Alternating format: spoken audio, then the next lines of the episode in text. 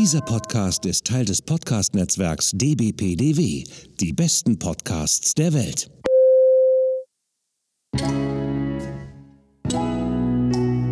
Willkommen beim Podcast von Rockstar TV mit Florian Petzold und Andreas Steinecke. Einen wunderschönen guten Tag, meine Damen und Herren. Mein Name ist Florian Petzold und ja, der Andreas ist auch da, der Herr Steinecke. Was soll denn dieses leichte Zögern in dieser schwungvollen Ansage? Dann, ach ja, und der Andreas ist auch da.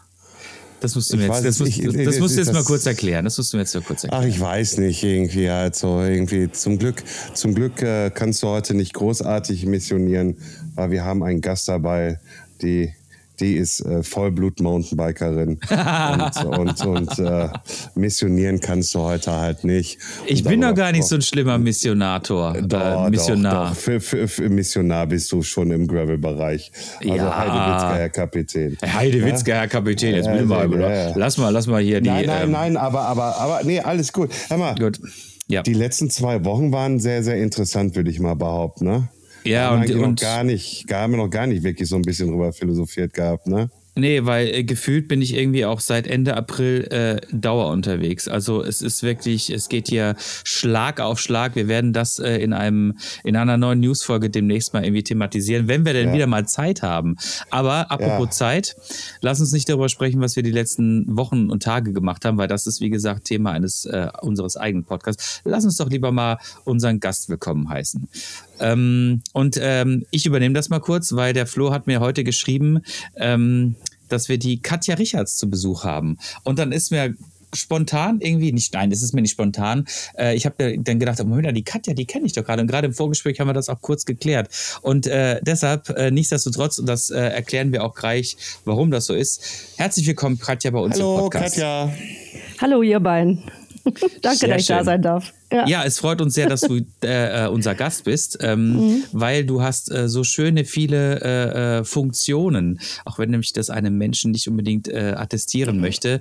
Aber ähm, du bist heute quasi einmal als ähm, Mitarbeiterin der Eurobike beziehungsweise der entsprechenden Agentur, die dahinter steht. Und hier kurz der Disclaimer: Wir hatten letztens den Stefan, das ist nämlich äh, der Chef von der Katja, hatten wir auch zum Thema Eurobike bei uns im Podcast. Und heute haben wir die Katja nochmal bei uns im Podcast. Das heißt, wir werden das Thema Eurobike heute nochmal ähm, aus der bisschen, Sicht von bisschen, genau bisschen, aus der Sicht von Katja nochmal ein bisschen äh, mit im, im Gespräch haben. Aber es geht vor allen Dingen auch natürlich um die Person Katja, ähm, die auch eine spannende Historie im Bereich Mountainbike aufzuweisen hat. Und da sind wir schon sehr gespannt, was wir da erfahren werden. Aber äh, Katja, stell dich doch mal ganz kurz unseren Zuhörerinnen und Zuhörern vor, bitte. Ja, hallo, Katja, habt ihr schon gesagt, ich bin schon etwas älter, 46. Ähm, nichtsdestotrotz ähm, nur gar nicht vernünftig in irgendeiner Form. Äh, meine Lieblingsbeschäftigung ist immer noch, sich die Berge runterzustürzen, sich irgendwelche Herausforderungen dazu suchen, irgendwas wirklich äh, nicht alters- äh, und standesgemäßes zu machen.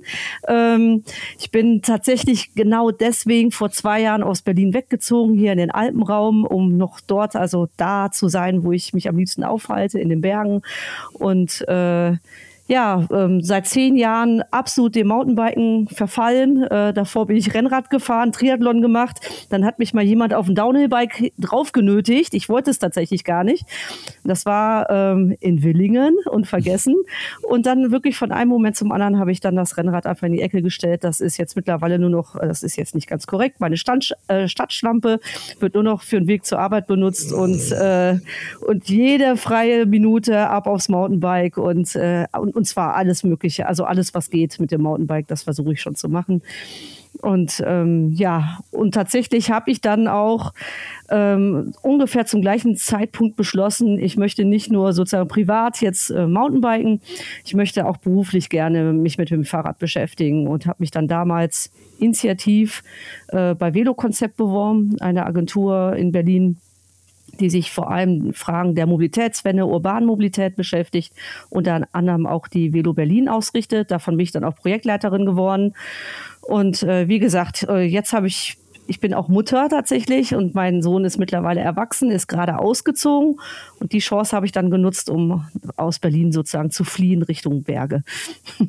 und habe mich dann bei der Eurobike beworben. Sehr schön. Vielen Dank für diesen mhm. kurzen Abriss. Ich finde, ich möchte noch mal ganz kurz darauf eingehen, weil ich finde das so einen spannenden Move aus dem doch sehr, sehr urbanen Berlin, äh, das, glaube ich, äh, downhill-technisch auch ein bisschen schwieriger zu befahren ist. Sag ich mal, ich glaube, es gibt ja da äh, den, ähm, wie heißt dieser Teufelsberg oder? Der Teufelsberg und den Müggelberg tatsächlich. Genau. Und man unterschätzt, welche Möglichkeiten auch Berlin bietet tatsächlich. Okay, okay. das, äh, das ist mir, das ist mir tatsächlich mhm. gar nicht so bewusst, weil zum Fahrradfahren war ich bis jetzt noch nicht in Berlin. Und äh, kurzer Disclaimer: Der Herr Petzold und ich, wir werden uns morgen ins Auto setzen und nach Berlin fahren. Ja, mach das und also, Abstecher also, zum Teufelsberg unbedingt. Also, also wir waren letzte Woche. Andreas, du hast schwer deinen Time. Also ist egal, ist egal, ist egal. Also, also letzte Woche, letzte Woche, letzte Woche Freitag auf äh, Samstag äh, waren wir in Berlin. Nee, wir sind noch. Ist egal. Ich will, ich will, das ist mir jetzt alles zu so kompliziert mit diesem. Das ist immer so, als würden wir in einer Zeitmaschine sitzen. Ne? Das ja, ist, sitzen äh, wir ja auch. Also ich komme ja immer manchmal, vorher auch. Ja, ich also, komme mir immer vor, als würden wir in einer Star Trek-Episode sein, wo man echt aufpassen muss, dass man nicht irgendwie einen Stein verrutscht und sonst gibt es irgendwie Butterfly-Effekt und die Welt dreht sich nicht mehr links um, sondern Alter, rechts du um. Du schmeißt jetzt aber ganz viele Filme geil, ne? durcheinander. Ne? Geil, ne? geil, geil. Von geil, Star. Trek auf Butterfly-Effekt mit Ashton Kutscher irgendwie. Also Heide. Aber siehst du, du weißt, was ich rede, ne? Ja, natürlich weiß ich das irgendwie. Wir sehen ja auch fast identisch aus. Gott, ja, genau. Brüder sein. Ah, ach ja, ach ja. ja Nein, und, ähm, und, unser Logo sieht auch noch aus wie Fritz Kohler irgendwie. Naja, ob wir da mal ein Schreiben kriegen, ich bin mal gespannt. Katja, aber jetzt mal eine Frage. Äh, vom, vom, vom geradeausfahren dann in die Hügel runter so. Ähm, richtig jetzt Downhill oder ist das eher Freeride äh, mit Enduro. großer äh, oder Enduro halt mit großer Kette hinten, also Kassette hinten dran? Oder ist es wirklich das kleine kompakte Ritzel mit sechs Gängen oder sieben Du musst Gängen das über den Federweg klären, nicht über die Kassette. Nein! 200 Millimeter oder 160 Millimeter, meine Güte, ey, machst du es wieder Tja, meine Antwort wird 170 sein beim aktuellen Rad. ja, sehr gut.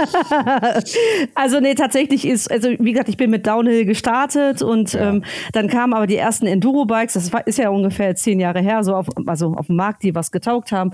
Und ich habe, glaube ich, einen Artikel nur gelesen, wozu Enduro da sein soll und ich wusste sofort, das ist meins. Und äh, habe mir dann auch äh, sofort eins geholt und äh, habe dann äh, ja eben angefangen, also ich bin auch damals völlig naiv, dann direkt in den Alpen äh, an Enduro-Rennen habe ich teilgenommen, wo mir erstmal gezeigt wurde, was ich alles nicht kann. Und äh, bin froh, ich es überlebt habe im Nachhinein. Und ähm, genau, nee, Enduro ist tatsächlich mein Ding, weil ich doch wirklich, also naturbelassene Trails, Scouting, ne, also neue Sachen entdecken, sich irgendwo in der Wildnis rumschlagen, teilweise auch völlig, also ich mache das auch viel alleine tatsächlich, auch sehr gerne. Und ähm, aber ich, ich, ich nutze tatsächlich jeden Schatte, jede Gondel, dass ich irgendwie nach oben komme, damit ich nicht hochtreten muss. Ich habe tatsächlich noch kein E-Mountainbike, steht aber auf der Liste drauf. Und, ich habe auch äh, keins. Ja, aber hier wirklich der Gruppendruck ja, ja. ist enorm. und, äh, und es wirklich ein paar gute Bekannte, die machen mir vor, wie sie mit dem E-Mountainbike dann irgendwie ihre 5000 Höhen- und Tiefenmeter dann machen in geilstem Gebiet, wo es halt keine Schatte oder irgendwas gibt. Ne? Und, äh, und dann denke ich mir so, okay, das will ich auch. Da, dafür kaufe ich mir auch ein E-Mountainbike. Okay. Also das finde ich, äh, mhm. das finde also ich glaube, da hast du auch die richtige, den, äh, ähm, den richtigen neuen Wohnort gefunden, um das quasi dann deiner Leidenschaft auch zu frönen. Und wie gesagt, ähm, da sind wir gerade so ein bisschen äh, mhm. inhaltlich mhm. unterbrochen worden. Ich finde das halt echt cool, quasi auch nochmal zu sagen, okay, ne, ähm, das Kind ist jetzt flügge und jetzt äh, starte ich nochmal in einen neuen Lebensabschnitt und ziehe dann einfach mal von Berlin nach Friedrichshafen. Das ist schon, finde ich schon echt einen krassen Move, zumal äh, ich das auch ganz gut nachvollziehen kann weil, ähm, ne, also alle wissen es, ich komme aus Freiburg, ne, und insofern, oh.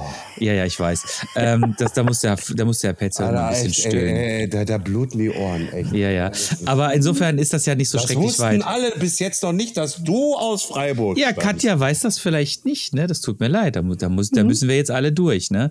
ähm, aber ich zum Beispiel würde jetzt ähm, äh, nicht unbedingt nochmal äh, den Schritt wagen, quasi jetzt äh, wieder zurück nach Freiburg zu ziehen und so sowas. Also ich bin da super gerne, ich, ich, lebe da sehr gerne mhm. und ich Mountainbiken ist ja fantastisch, definitiv. Ja. Es ist mit Sicherheit ein Ticken besser als hier im Ruhrgebiet, wobei das hier auch ziemlich gut ist. Ähm, aber das wäre mir, glaube ich, ein bisschen. Ah, das wäre mir ein bisschen. Sagst du einfach, wie du es mir am Telefon gesagt hast. Wie habe ich es dir denn am Telefon gesagt? Ich will das Wort jetzt nicht benutzen, das sollst du benutzen, was das für Menschen sind.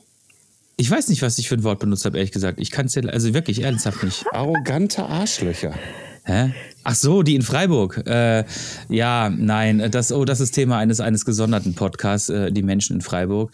Aber ähm, es ist, glaube ich, ich kenn, schon. Ich, ich kenne nur einen coolen und einen, der nicht so cool ist. Und der ja, coole, ich weiß. mit dem mache ich den Podcast gerade.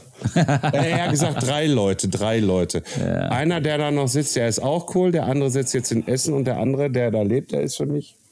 Ah. Genau. Also. Ähm, um, um es, genau, also das, ich sag mal, also während der Pandemie habe ich einfach festgestellt, dass mich Berlin nicht mehr interessiert. Also ich habe schon am Rand gewohnt, ne? ich bin nicht mehr in die Stadt reingefahren, ich habe nichts mehr genutzt dort, ich habe auch nichts mehr vermisst. Mhm. Ähm, und äh, eigentlich jedes Wochenende damit beschäftigt, die A9 da runter zu juckeln. Ne? Ich kannte nachher jeden Kilometer da auswendig, um in die Alpen zu kommen. Und dann habe ich gesagt, so, ich muss einfach Richtung Alpen, weil diese Auto, ich habe keinen Bock mehr drauf. Aber ich muss jetzt sagen, nach knapp nach anderthalb Jahren Friedrichshafen, Berlin hat auch seine Vorzüge. Und ähm, es sind äh, ich meine, hier die Natur ist einfach fantastisch und wie gesagt, ich bin die total gerne einfach draußen in der Natur, kann auch ein ganzes Wochenende oder auch wochenlang so verbringen tatsächlich. Aber man merkt schon, dass so ein gewisser Menschenschlag einfach, die ziehen einfach in die Großstädte. Ne? Also auch viele eben nach Berlin, die sind dann als nach dem Abitur oder was auch immer. Äh, ich bin ja auch, ich bin ja auch vom Land und ich bin ja auch geflohen Richtung Berlin, ne? weil ich es da nicht mehr ausgehalten habe. Und äh, da bin ich halt nicht die Einzige. Und dann, ich, ich setze gerade so ein bisschen darauf, dass ich nicht die Einzige bin, die sozusagen aufs Land wieder zurückkehrt. Also ähm, aber ich ich mit meiner Lebensbiografie oder meinem Lebensentwurf, ich bin ja ein Exot und ich finde nicht so viele Menschen, mit denen ich dann, mhm. ne, also wo man irgendwie einen, einen, ähnlichen Erfahrungshorizont hat oder ne, und, äh, und was damit so verbunden ist, ne? Allein über welche Filme man sich vielleicht unterhält, über welche Serien, über welche Bücher, über welche Musik. Ne? Also das ist schon ein bisschen schwierig, das merke ich schon. Also mittlerweile ist es auf jeden Fall wieder so, dass ich mich auf Berlin dann doch ziemlich freue, wenn ich da. Also ich fahre ja regelmäßig immer noch nach Berlin. Und mit, mittlerweile nutze ich Berlin wieder auf eine Art und Weise, was ich lange davor nicht mehr gemacht gemacht habe tatsächlich. Mhm. mhm. Also ich kann das sehr gut nachvollziehen. Ja. Wir hatten das ja ganz kurz hier thematisiert. Mhm. Ich mag äh, tatsächlich, also die, ähm, die Südbadener jetzt in meinem Raum, die wahrscheinlich aber nicht so grundsätzlich anders sind als jetzt die ähm, Bodenseemenschen bei dir, die sind schon ein bisschen anders wenn man jetzt quasi aus Berlin oder aus dem Ruhrpott kommt oder meinetwegen sogar aus Hamburg kommt oder sowas oder aus Castro-Brauxel so. Ähm, und äh, das ist schon ein anderer Menschenschlag, mit dem man da irgendwie zu tun hat. Ne? Ähm, jetzt seid ihr gerade kurz ein bisschen äh, eingefriest. Ich hoffe, es liegt nur an mir und nicht an euch. Ähm, ja, und insofern sind die Menschen da schon ein bisschen anders. Und ich glaube einfach, das ist schon ein ziemlicher Unterschied, wenn man dann aus der Großstadt da in die, äh, ja, in die Provinz zieht, ne? Und die Menschen mit denen erstmal klarzukommen. Habt ihr mich jetzt die ganze Zeit eigentlich gehört? Nein. Okay, sehr gut. Sehr gut. Schön, schönes Monolog für dich alleine. Katja und ich saßen hier so, hm, was ist los? Katja wollte anfangen zu lachen und ich, Finger vor Mund, weil Leute, wir, wir sehen uns ja, ne? Und ich so Finger und Katja fing schon an zu lachen. So, ich bin so, ich halte das aber gleich nicht aus, so ungefähr. Ja, ähm, ich glaube, meine, meine Leitung war kurz ge gefreezed. Äh, insofern, aber der, ich glaube, der letzte Satz, den ich gesagt habe, der mhm. fasst das auch ganz gut zusammen. Den Monolog davor, den werde ich gar nicht wiederholen. Ja, nee, äh, der, der ist ja bei dir aufgenommen. Der wird ja, aber ist egal. Wir wollen ja nicht ins technische Detail reingehen. Nein, wollen wir nicht. Äh, ähm, ähm ja, Herr bitte? Petzold, bitte. Nein, du. Du hattest doch gerade bestimmt Nein, du, du, du, du, du hast deinen Monolog, wir haben ihn ja nicht mitgekriegt, deswegen also. quatsch doch mal ruhig. Nein, nein, ist okay, alles gut. Ähm, jetzt äh, hast du quasi äh, von der Velo Berlin äh, beruflich zur Eurobike gewechselt, ne? Und äh, was machst du denn da bei der Eurobike? Nee, genau? okay, nee, stopp, stopp, stopp. Was denn? Ich, jetzt muss ich noch mal einhaken. Ah, So, okay. Passt ähm, thematisch nicht in das Konzept von Herrn na- Petzold. nein, Nun gut. passt von mir nicht. Nun Ja, gut. also- also- Entschuldige bitte. Warum bist du denn überhaupt nach Berlin gegangen, Katja? Warum ich nach, ja, also ich bin groß geworden am Niederrhein Ja. in Nordrhein-Westfalen. Ich, äh, ich habe es wirklich als Jugendliche irgendwann richtig gehasst. Also es gab dort kein ÖPNV, man war auf Elterntaxi angewiesen. Es gab da nur die Dorfdisco.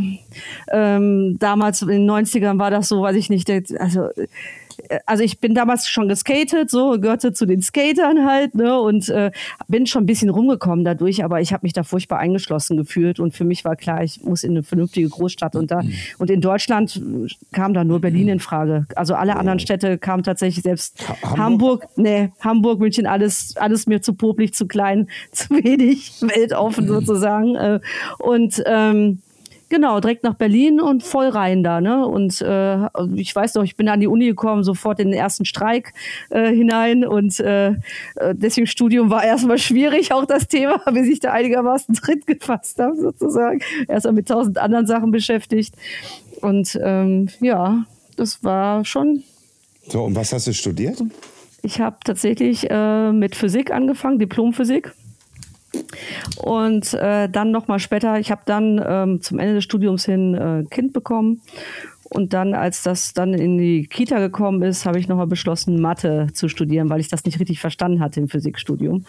Bin zwar irgendwie Ach, na ja. durchgekommen, genau, aber dachte, ich wollte tatsächlich auch ursprünglich gerne an der Uni bleiben. Ähm, aber tatsächlich ab dem Moment, wo ich ein Kind hatte, habe ich auf jeden Fall so wahrgenommen, bin ich aus gewissen Kreisen ausgeschlossen worden. Also da, weil da wird schon von ausgegangen, dass man sich da mit 60, 80 Stunden die Woche halt engagiert und das, und das, ja, genau. Also der universitäre Betrieb meinst du jetzt? Ja, genau. Okay. Mhm. Mhm. Ja. Ja, und, ja und, und, Mhm. und, und, dann, und dann hattest du vorhin gesagt, vor zehn Jahren hast du dann, ja, wenn dein Junge jetzt ausgezogen ist, dann dürfte er 18 sein. Er ist schon 22 Ja, mittlerweile. siehst du, Hm. okay, 22, Mhm. 22. Ich habe mein Alter schon genannt ganz am Ja, Anfang. ja, nein, nein, darum geht's auch gar nicht. Ja, ging's ja gar nicht. Darum ging's ja gar nicht. Dann war dein Bengel, Entschuldigung, wenn ich so sage, dein Bengel war dann zwölf, wo du dann halt mit Fahrradfahren angefangen hast. Also dein Sohnemann war zwölf. Mhm. Ja. Äh, äh, und und äh, dann hast du Fahrradfahren. Und wie ist dann halt so. Also, Also- sag mal so, du hast, du hast ja gesagt gehabt, irgendwie, ich habe mich dann bei der Velo Berlin beworben gehabt, vorhin bei der Vorstellungskiste. Aber war es jetzt wirklich irgendwie das Downhill-Fahren, wo du da draufgeschubst worden bist, wo du gesagt hast, ah gut, dann probiere ich das jetzt mal aus. War das dann wirklich die Initialzündung zu sagen, ich bewerbe mich bei Velo Berlin, bei dem Veranstalter? Oder war da noch was anderes dazwischen? Irgendwie halt, dass diese Erkenntnis gekommen ist, dass ich doch in der Fahrradindustrie, Branche, wie auch immer arbeiten möchte, Veranstaltungsbranche. Also bevor ich mit Mountainbiken begonnen habe, bin ich auch schon, wie gesagt, viel Rennrad Ja. gefahren. Ne? Und auch bevor es überhaupt diese Themen Bikepacking oder irgendwas gab, also auch total gern diese Mehrtagestour mit im Grunde gar kein Gepäck und sowas wie Berlin-Kopenhagen-Radweg oder so, solche Sachen. Ne? Habe ich schon äh, auch da, also irgendwie einfach draußen sein, irgendwas entdecken. Und ähm, und tats ja und und aber durchs Mountainbiken auch dann entsprechend mit mit einer Beziehung, wo auch Mountainbiker halt der andere eben war, da hat das doch so stark zugenommen, das Thema alles mit dem Rad und alles nur Fahrrad hier, Fahrrad dort, jedes Wochenende irgendwo unterwegs und so, dass ich dann gesagt habe, nee, ich, ich möchte das gerne auch irgendwie beruflich mich, aber beruflich natürlich ein bisschen eine andere Zielrichtung, ne? Da geht's mir mehr um die Mobilitätswende, mich sozusagen für das Richtige einsetzen, weil ich habe davor ähm, in einer Marketingagentur gearbeitet. Da habe ich einfach, also gefühlt meine Seele verkauft. Und ähm, ich habe irgendwann gesagt, ich will da, ich will so nicht mehr arbeiten. Also ich will nicht irgendwelche Produkte, also dafür sorgen, dass Scheißprodukte gekauft werden. Ähm, und, und irgendwie meinen guten Namen sozusagen dafür hergeben. Und äh, also ich stand da einfach an diesem Punkt damals im Leben, wo ich überlegt habe, wie mache ich weiter. Ne? Also, also du sagst es ja vorhin ja. Film, dann kennst du wahrscheinlich auch diesen französischen Film äh, 3990 auf Deutsch. Ja, ja, genau. Mhm. Ja, also, also wie er, ne, äh, wolltest du dann nicht mehr sein und, und äh, bist dann da äh, ausgestiegen. Ja, der Film ist gut, Leute. Guckt euch den mal an, mhm. vor allen Dingen, wenn ihr im Marketing seid Vielleicht steigt ihr dann auch mal auch eurer Scheiße aus. Mhm. Äh, äh, ähm, nee, der Film ist äh, sehr, sehr interessant. Ich mag den Film, weil er wirklich, ist natürlich ein bisschen übertrieben, ne? Hm, ja, hm, die Kokserei und so, naja, das darf, muss ja hier alles jugendfrei sein. Egal. Ähm, also dann hast du gesagt, ich will nicht mehr meine Seele verkaufen für ein Produkt, wo du nicht dahinter stehen kannst und dann Abmarsch Fahrerpunkte. Genau. Also dann war, wie gesagt, einfach wirklich, wo, wo willst du hin? Was findest du gut? Was unterstützt du? Da war klar, also auf der einen Seite hätte, hätten auch Umweltschutzverbände oder irgendwas sein können, aber Fahrrad lag eben noch näher und, äh, dann hatte ich tatsächlich Glück, dadurch eine Freundin, die eben auch mit mir Downhill damals gefahren ist, die hat bei Velo Konzept gearbeitet und hatte aber gerade aufgehört aus, aus diversen Gründen und hat dann direkt vorgeschlagen, ey Katja, das wäre genau das Richtige für dich, mach das, du wirst meine Nachfolgerin. Hat mich auch so vorgeschlagen, hat auch funktioniert. Gut, okay. Und dann, jetzt dann vor zwei Jahren war es, ne, wenn ich richtig mhm. gerechnet habe, wegen Mountainbike, weil du Mountainbike immer noch so liebst, Enduro, weil das sowieso deine Berge sind, dann Abmarsch. Ab in die Alpen, genau. Abmarsch in die Alpen. Weil ich tatsächlich. Auf, von heute auf morgen, einfach so. Nee, ich habe das, das war schon ein Jahr lang, habe ich drüber nachgedacht, tatsächlich. Ich musste halt einfach schauen, schafft mein Sohn sein Abi, wie sind seine Pläne danach und so weiter. Ähm, ich wollte ihn jetzt auch nicht unbedingt mit dem Arschtritt sozusagen rausbefördern, ne? aus, aus dem gemeinsamen Zuhause.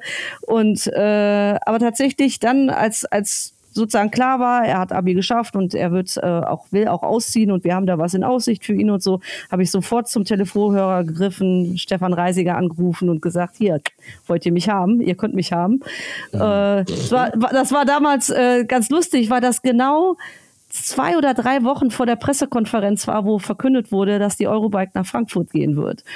Und das war, da herrschte absolute Geheimhaltungsstufe also er dürfte mir das auch nicht sagen. Und er dann total verhalten reagiert, ja, Katja, wir melden uns dann. Und ich schon so, äh, was, ich hatte was ganz anderes erwartet. Ich hatte nicht das Juhu schreien und so fort. Ne? Mhm. Das ist der beste Tag in ihrem Leben, weil ich jetzt komme, so nach dem Motto.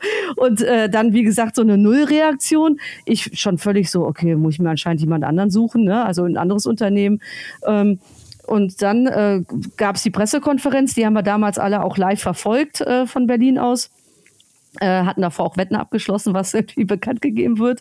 Und, äh, und dann einen Tag später hat, er, hat tatsächlich Herr Reisinger, also Stefan, dann eben bei mir angerufen und hat gesagt, ja, wir hätten dich gerne. er konnte aber davor nichts machen, leider. Und er nee, wollte nee. das, äh, genau. Nein, nein, der, der, der steckt da auch, glaube ich, äh, ja. also man kann es nehmen wie Profifahrer, der steckt da gerade in irgendein Tunnel drin und fokussiert sich dann halt auf das und lässt alles andere dann mal an der Seite. Also so schätze ich auch ein bisschen dann den Stefan ein, äh, äh, wenn der Release ist, irgendwie halt, wann, wo wird jetzt die Eurobike stattfinden da hat er nur einen Fokus und das ist auf die PK halt. Ne? Die dürften auch tatsächlich aber alle nichts ja. sagen. Ne? Das ja. war und, und ich, ich, ich, er ist vor allem auch, glaube ich, ein sehr, sehr anständiger Typ.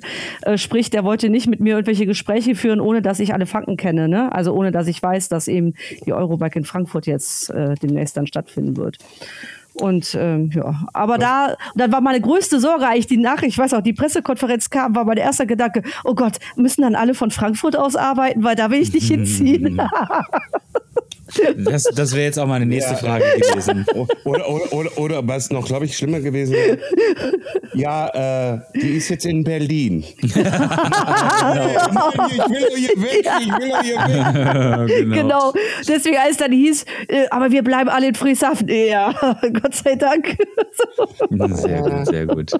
Ähm, äh, ähm, wie, also wo wir jetzt gerade mal bei, dem, mhm. bei der Thematik sind, Standorte. Wie findest du denn den Standort Frankfurt? also für die Eurobike äh, finde ich, also ich phänomenal würde ich sogar sagen, weil ähm, ich, ich erlebe eine unglaubliche Dynamik einfach gerade. Also in vielen, vielen Bereichen. Ich bin vor allem so, so neue Partnerschaften, neue Themen unterwegs, ne, äh, weil ich nicht auch wie man politisch wahrgenommen wird oder wie die, sag ich mal, auch der Rest der Gesellschaft wird jetzt endlich auf die Eurobike aufmerksam. Ne? Davor, da hat man irgendwo in Frieshafen stattgefunden. Ja klar, innerhalb der Fahrradbranche wussten alle, kannten alle die Eurobike, aber der Rest wusste gar nichts davon, niemand sonst. Ne? Und, ähm, und das ändert sich gerade wirklich fundamental. Und ähm, erste Jahr musste ich noch sehr viele Klinken putzen, tatsächlich vor allem im, im Rhein-Main-Gebiet bei den ganzen großen Unternehmen, wo ich überall war. Und äh, in diesem Jahr komme ich gar nicht mehr hinterher, dass die ganzen Anfragen sozusagen, also da, darauf einzugehen und, und Kooperationsanfragen, die es gibt und und und. Und ich finde das super, weil ich glaube einfach, dass das Fahrrad das also gerade in Deutschland unbedingt braucht. Also wir werden sonst nie als Fahrradbranche wirklich ernst genommen werden. Also wir brauchen einfach ganz, ganz starke Partner. Ich meine, man sieht es an der Autobranche halt, ne? also wie es so läuft. Mhm. Und ähm, ähm, ja.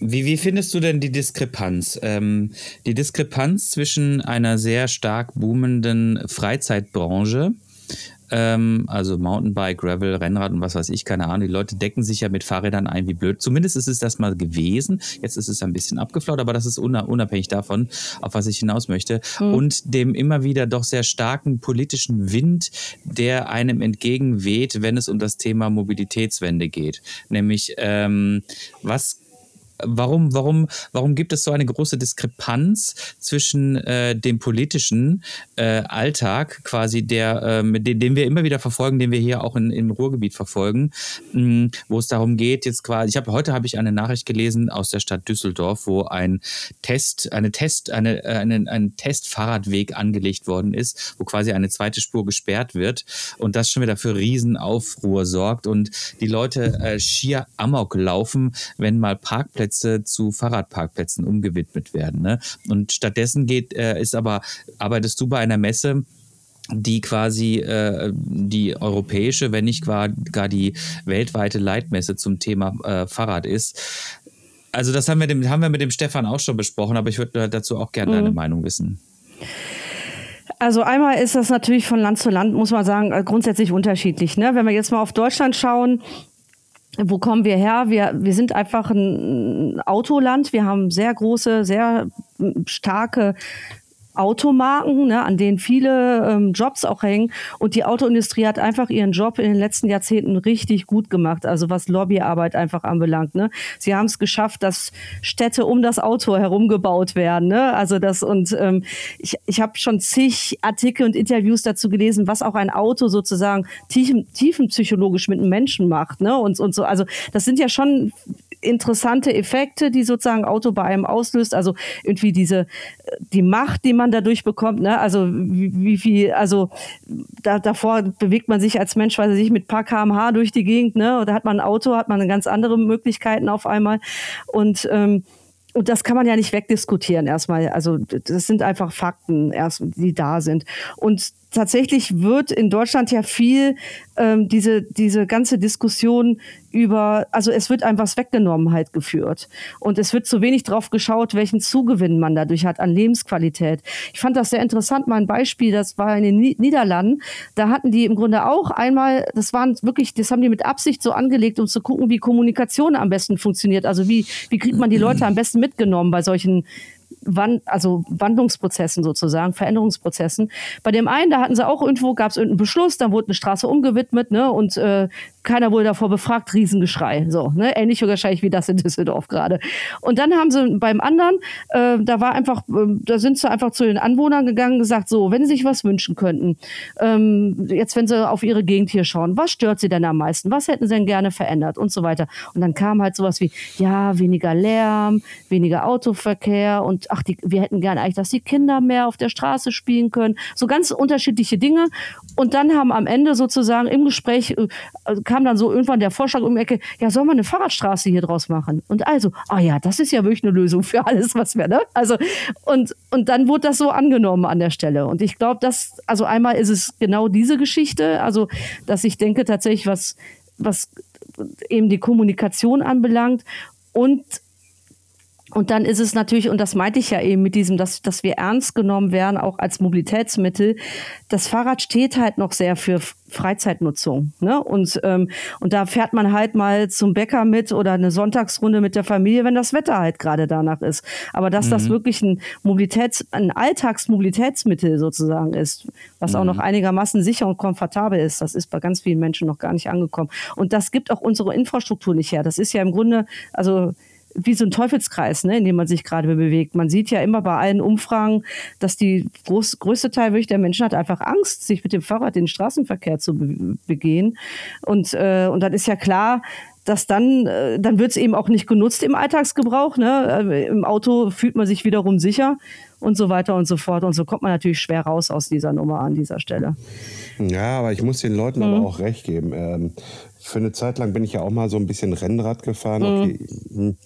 Und ähm, Ausfahrt, abgesenkter Bordstein, der Typ sieht mich, also Wagen voll.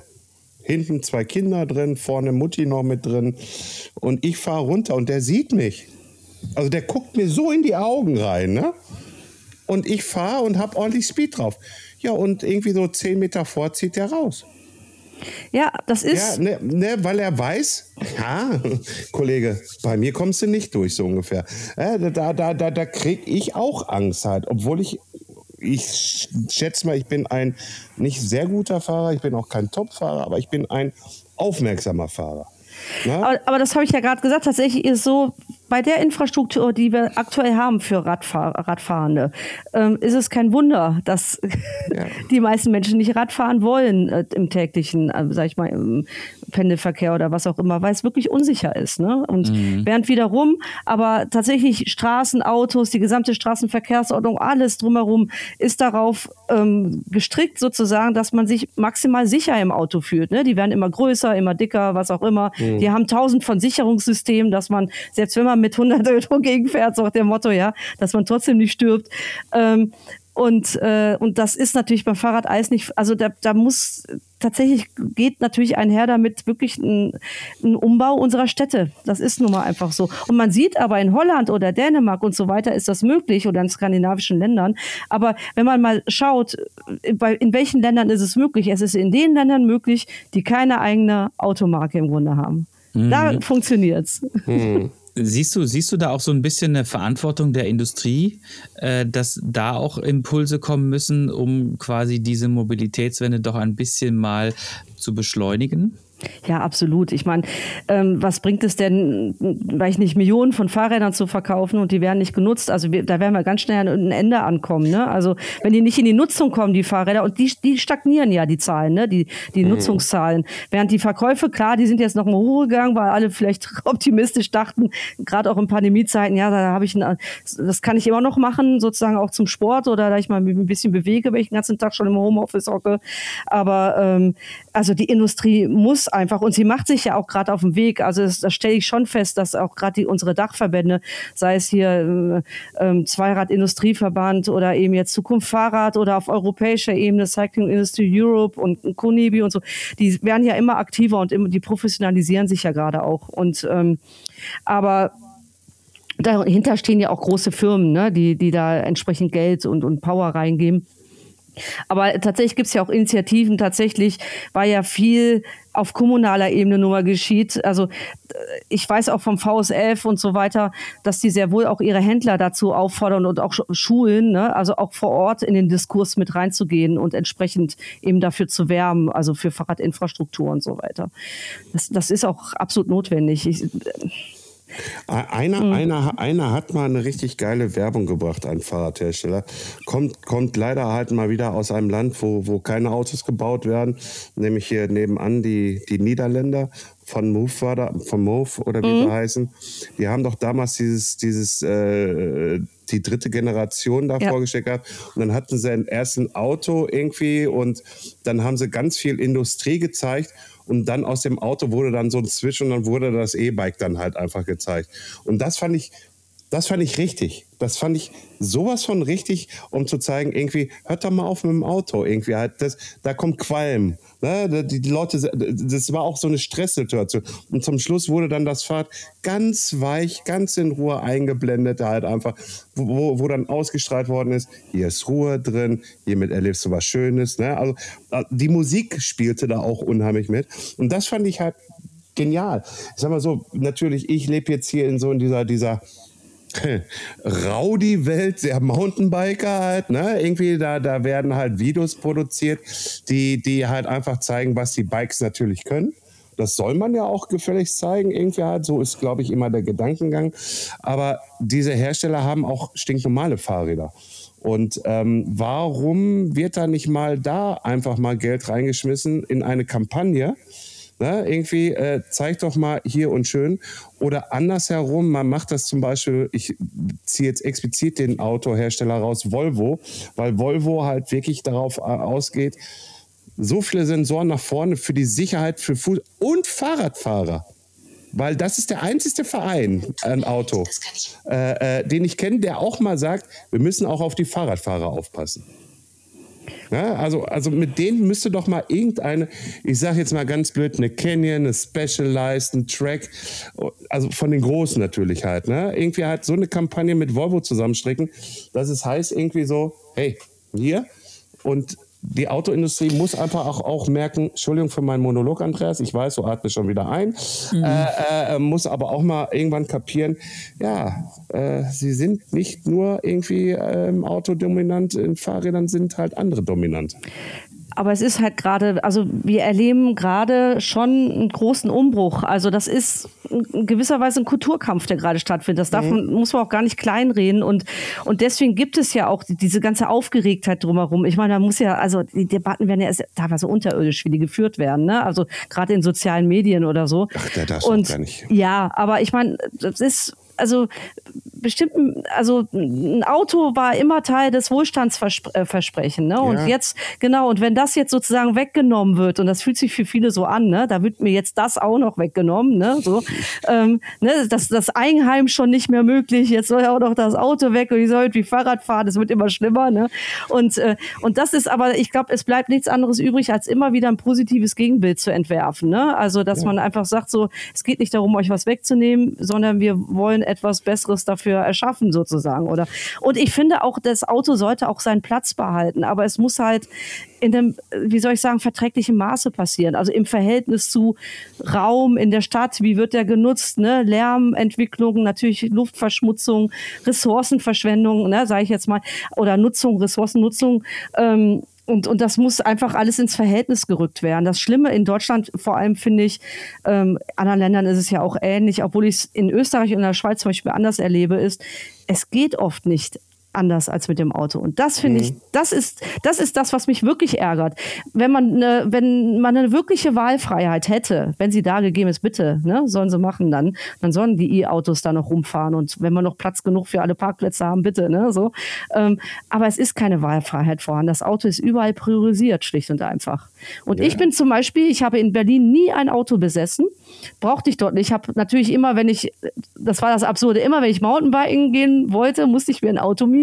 Das hat mich schon immer sehr geärgert tatsächlich. Und ähm, ich bin jetzt nach Frieshafen gezogen, ich habe immer noch kein Auto. Ich bin hier beim Bike-Sharing, ach, im Autosharing-Verein ähm, dabei. Aber ich mache hier super viel mit den öffentlichen Verkehrsmitteln, fahre ich in die Berge hinein. Weil nämlich im Gegensatz zum Deutsch, Deutschland funktioniert der ÖPNV in der Schweiz und in Österreich. Ne? Also ich, ich, in der Regel steige ich hier in die Fähre ein, fahre rüber in die Schweiz über den See und steige dort erst in die Bahn, damit ich noch nicht mal mit der Bahn bis Lindau fahren muss, weil da selbst das funktioniert hier nicht. Mhm. mhm. hör auf, hör auf mit ja. ÖPNV hier. Und, und was der Herr Wissing da auch mit dem 49-Euro-Ticket, geschweige denn diese Herrschaften, die dann da in ihren Palästen sitzen. Bevor, ja, du, bevor, du, mono, ja, ja, bevor du, monologisierst, äh, ich spüre es schon wieder. Ähm, du spürst wollen, es? Ja, wollen wir das da, wollen wir doch mal ganz kurz noch den Fokus, ähm, wo wir das Thema ähm, Eurobike eigentlich zumindest äh, noch ein bisschen ansprechen wollten. Ähm, die erste Frage wäre, was machst du äh, für die Eurobike? Was ist deine Position?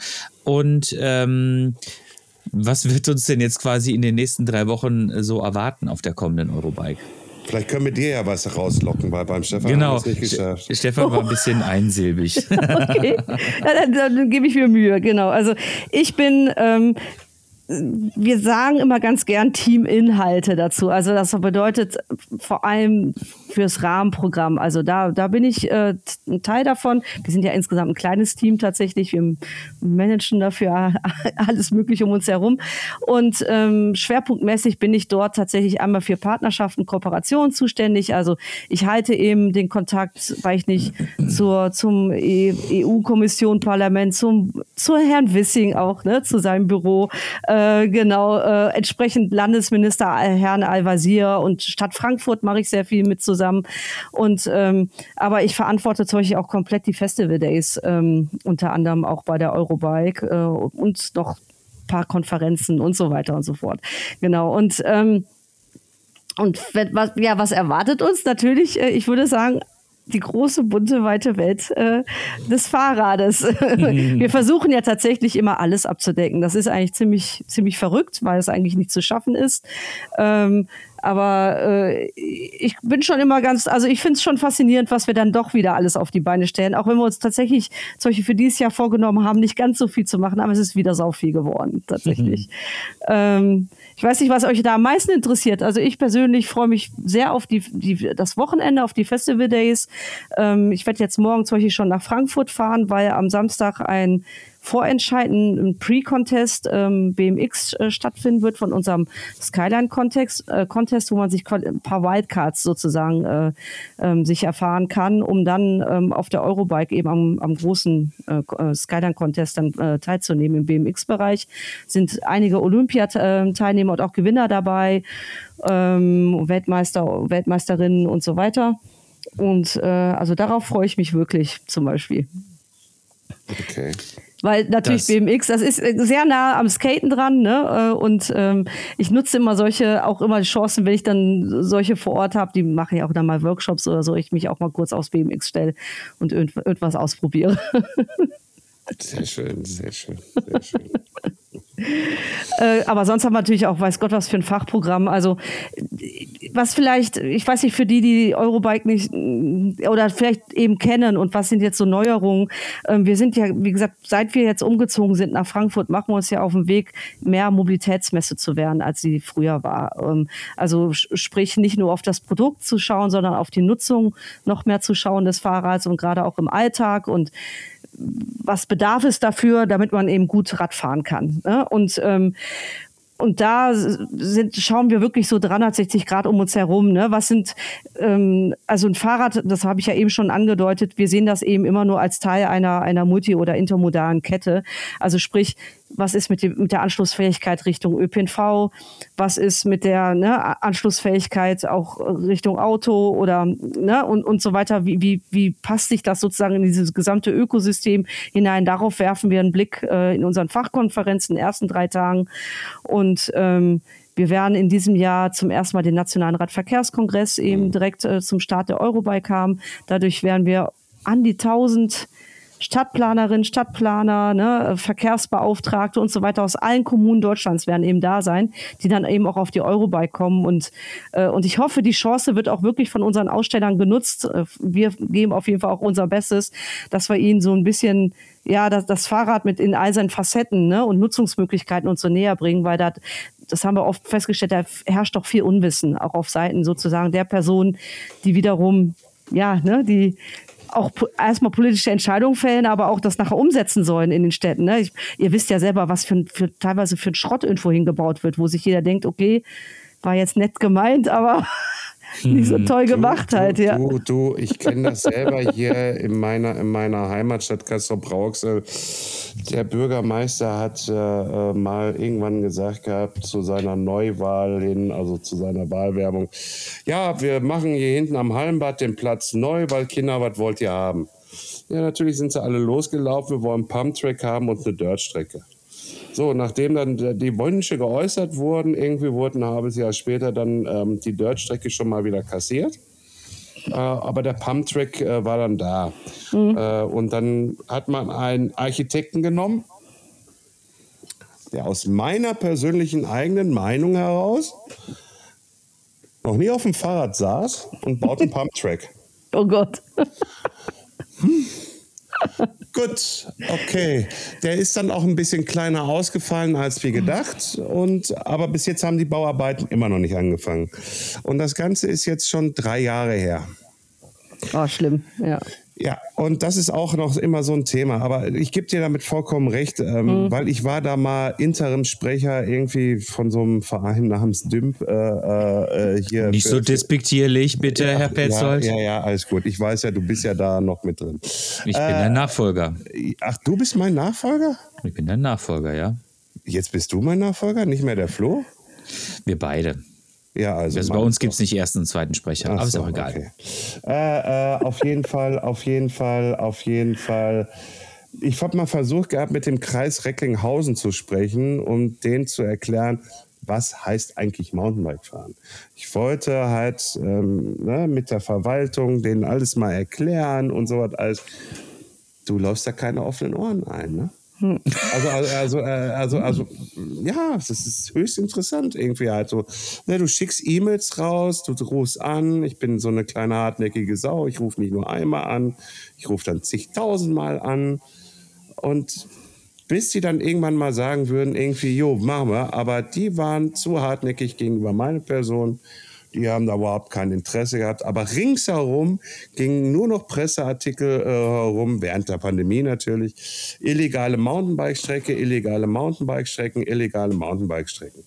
Ja, und das, das ist dann halt einfach auch aus meiner Sicht und Weise ein kleines Versagen von der lokalen, geschweige denn von der Politik, von der Verwaltung, dass sie sich gar nicht erstmal diesem Thema anrühren, weil es könnte ja was mit Arbeit zu tun haben. Denke ich mir denke ich mir. Ja, aber naja, gut. Ich glaube, da kann man ein ewiges Lied singen. Also ich habe ja. ja.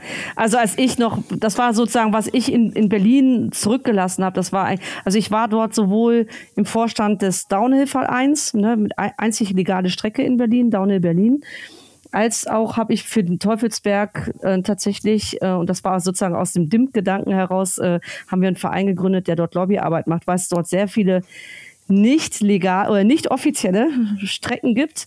Ähm, und es war klar, dass es irgendwann mal Ärger geben würde. Und dafür haben wir sozusagen prä präventiv schon mal einen Verein gegründet.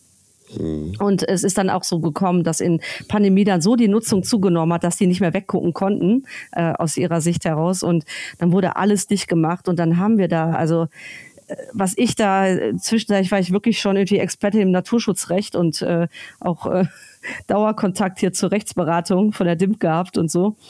Äh, aber wir haben es bis heute nicht geschafft. Also mittlerweile ist die Downhill-Strecke ist abgerissen, die gibt es nicht mehr. Die gab es 20 Jahre lang. Und ähm, und, äh, aber da wurden tatsächlich nur Haftungsfragen ins Feld geführt. Aber ja, eigentlich, ja, ja, was ja, total also, absurd. Also, ja. also es, es, es, es, führt es am Absurdum. Wenn sie was nicht haben wollen, dann kommen sie immer mit der Haftungsfrage um die Ecke. Und das ist, und das ist so, das ist so, Nee, das wollen wir hier nicht in meiner schönen Stadt haben. Irgendwie halt, das, äh, weil dann machen sie nämlich auf, tippen einmal in, in Google äh, äh, Downhill rein, dann sehen sie die ganzen richtig geilen Fahrer eigentlich im Endeffekt, sehen dann aber die ganzen Stürze mit dabei und dann, ah, was ist denn mit der Haftungsfrage? Naja, also das können wir uns hier nicht erlauben. Ja, ich weiß, du hast eine andere Sicht, Andreas. Aber dennoch. Nee, nee, nee, nee, nee, nee, nee, nee. Ich sehe ich seh da wieder so einen Schulterschluss oder einen, einen, einen nicht vorhandenen Schulterschluss. Genauso wie äh, quasi die Industrie eine, eine gewisse ähm, Verantwortung gegenüber der Mobilitätswende hat, finde ich, sollte sie auch eine gewisse, äh, eine gewisse sie sollte sich mit einbringen in solche Themen. Also ich weiß, es gibt zum Beispiel von, von Trek gibt es so ein Programm, die unterstützen irgendwie Trailbauer und sowas, aber ich muss gestehen, äh, jetzt so richtig hm, was davon mal live mitbekommen von irgendjemand, der dieses Programm auch tatsächlich in Anspruch genommen hat.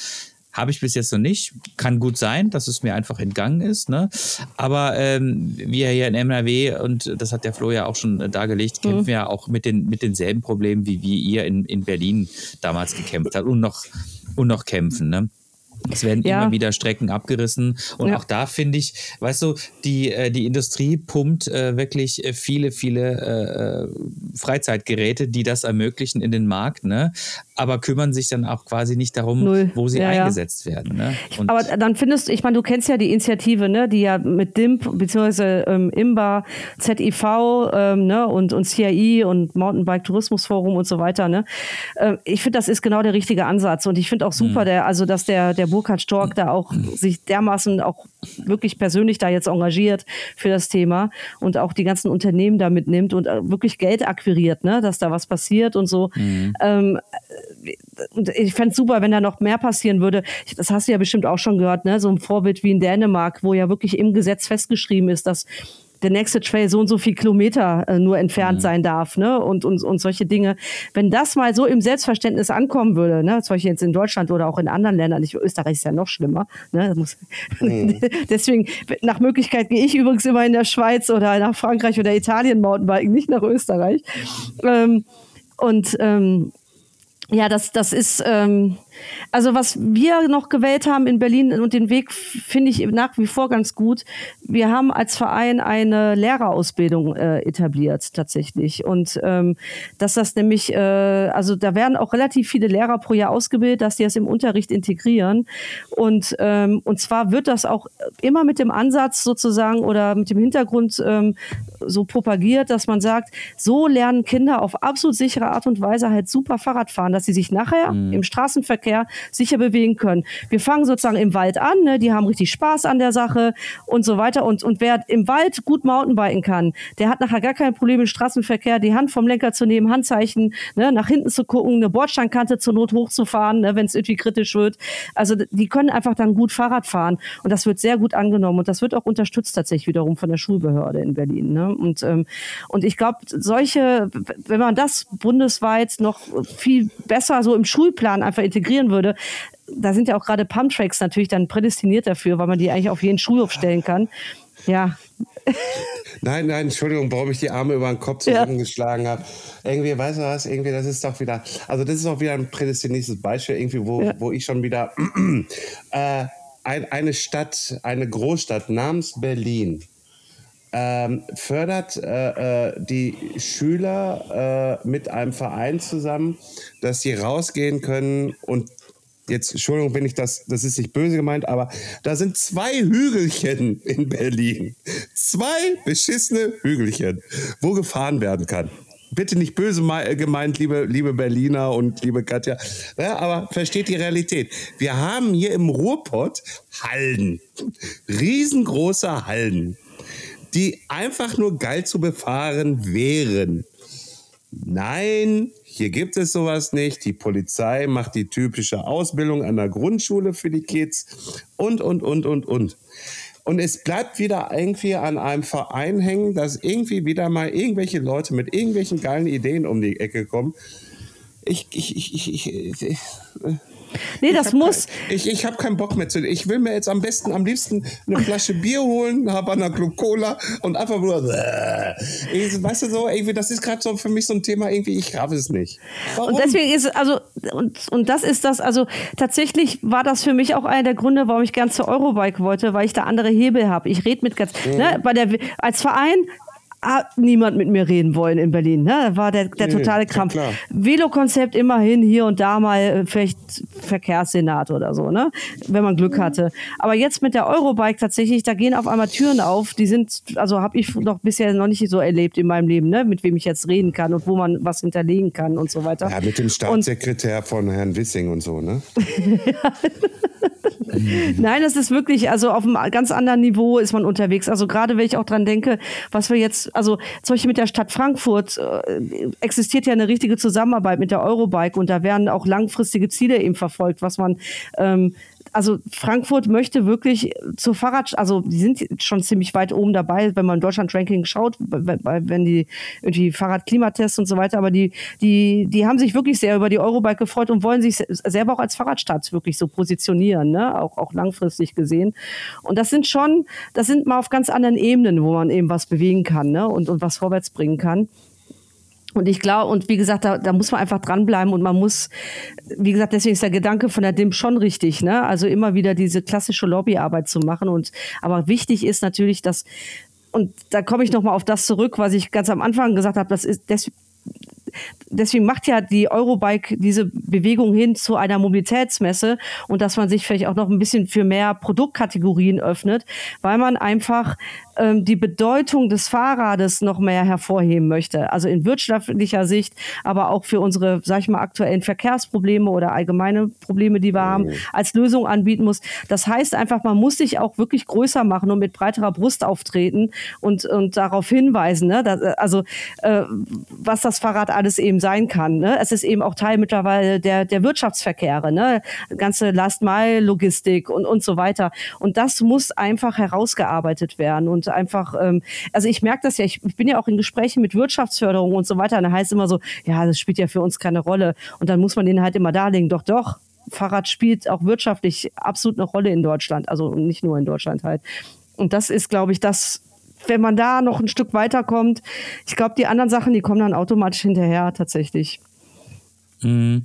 Also ich finde es auch mhm. immer wieder, ich finde es immer gut, wenn Menschen in Positionen sind, ähm, so wie du, die auf eine gewisse Historie zurückgreifen können, auch im, im Sinne dieser, dieser Lobbyarbeit. Und äh, du hast das ja quasi im Kleinen erlebt, ne, wie mühselig das ist. Ne? Jetzt erlebst du es aber, wie, das, ja, du hast jetzt einfach eine größere Organisation quasi im Rücken oder für die du arbeitest und auf einmal öffnen sich die Türen dann wieder von ganz alleine. Aber du siehst es halt einfach von zwei verschiedenen Positionen aus. Ne? Und das ist natürlich dann wieder vom großen Vorteil geprägt, weil du es natürlich auf einer viel höheren Ebene ansetzen kannst. Und das ist ja auch letztendlich das, wo wir alle irgendwie hinwollen, dass wir uns halt, dass das von oben herab mal quasi auch so ein bisschen herunter delegiert wird. Ne? Und nicht immer, dass wir von unten genau. quasi mit unseren Problemen an die nächsthöhere Ebene gehen müssen und ja, dann und dort immer, unter Umständen immer, immer, immer, ankratzen müssen oder bitte, bitte immer, sagen. Ja, ja und dann, dann ändert der An ne? und dann ändert sich ja. der Ansprechpartner, man fängt wieder von genau. vorne genau. an. Ne? Also ja, das und ähm, ne, man möchte einfach mal, dass es ein Agreement auf der oberen Ebene gibt, so, das, das wollen wir an sich. Jetzt geht es eigentlich nur noch darum, wie gestalten wir es aus. Aber der Grundsatz grundsätzliche Wille ist halt da. Und das muss halt, also, und, und dafür kämpfe ich tatsächlich. Und das ist halt, ich finde es halt spannend, dass wir, also wir sind mit dem Umzug mit der Eurobike halt, haben wir gesagt, wir starten erstmal mit Frankfurt und Hessen da ist mittlerweile eine super Zusammenarbeit etabliert an dieser Stelle. Ne, jetzt mit dem Bund ist halt allgemein schwierig mit Herrn Wissing, das wissen wir ja auch alle. Also ich meine, seine eigene Abteilung, die zuständig ist für den Radverkehr, ne, die, die haben auch einen schweren Stand gerade einfach. Ne? Aber die Zusammenarbeit ist wirklich gut mit, mit Ideen zum Beispiel. Und, ähm, und jetzt geht's eben auf EU-Ebene, da, da ist ja auch, da passiert ja auch gerade ganz viel. Die sind ja im Grunde weiter als Deutschland wiederum. Ne? Also was, die haben eine, eine Cycling-Strategy äh, jetzt gerade herausgegeben, die wirklich super super ist. Ne? Die, und ähm, da hinkt ja eigentlich Deutschland wirklich hinterher an der Stelle. Und ähm, ja, also Deutschland nicht hinterher. Ne? bei Autoverkäufen. Berechtigte Frage, ja. ja. Bei Autoverkäufen. Aber, aber Dienstwagenprivileg, da sind wir für. so, aber jetzt, jetzt habe ich eigentlich was total vergessen oder Andreas und ich haben eigentlich jetzt beide was total vergessen, äh. gleich am Anfang rauszukloppen. Äh, woher kennen wir überhaupt die Katja? Das ist auch wieder so eine kuriose Geschichte, die haben ja schon beim Stefan, glaube ich, erzählt gehabt. Ich wiederhole sie aber unheimlich gerne nochmal. Ähm, der Norman Bielik äh, von Desire Lines hatte mich mal irgendwann angerufen gehabt oder eine Nachricht geschrieben gehabt. Sag mal, möchtet ihr nicht irgendwie mal mit einer, dann ich habe ja? gelesen, Katja, äh, äh, mit der Katja von der, von der Eurobike einen Podcast aufnehmen. Ich so, ja, wäre super. Und das war irgendwann dieses Jahr im Februar, muss das, glaube ich, gewesen sein. Weil dann kam auf einmal der März und da war die Cycle World. Und während der Cycle World, ich da mit Andreas, Cycling, äh, Cycling World, wo Andreas und äh, meine Wenigkeit dann da rumliefen, schrieb Katja mich an und ja, hier, du Hammer, ich bin's. Ne, irgendwie halt so, weil der Norm dann meine Kontaktdaten an die Katja rübergegeben hatte. Ja, und dann stehen wir dann bei dem schönen Fahrradstand äh, von BH Bikes und stehen da so am Tisch und warten da auf den lieben, lieben, lieben äh, Julian. Äh, und, ähm, und an diesem runden Tisch irgendwie stand dann auf einmal noch eine ganz, ganz andere Person. Und das war halt Stefan. Das wussten wir beide aber nicht. Und ähm, dann hatte wohl Julian da irgendwie so einen Redakteur dran, der ihm wohl ein bisschen tierisch auf den Sack gegangen ist. Auf jeden Fall, äh, Julian war schon schwitzig, irgendwie halt so, boah, lass mich doch hier weg und und dann haute ich irgendwas raus, boah, hau doch endlich ab. Und daraufhin sagte Stefan irgendwas. Und dann stellte ich mich vor mit Hallo, Florian Petzold, Rockstar TV. Andreas sagte das auch noch so halb. Und Stefan sagt dann, hi, ich bin der Stefan, äh, ich bin der CEO von der Eurobike. Und ich brach in schallem Gelächter aus. Äh, Andreas, ach du Scheiße, nee. Äh, mhm. Und, und Stefan guckte mich so an, wieso, ach du Scheiße, nee. Und dann zeigte ich ihm deine Nachricht. Ja.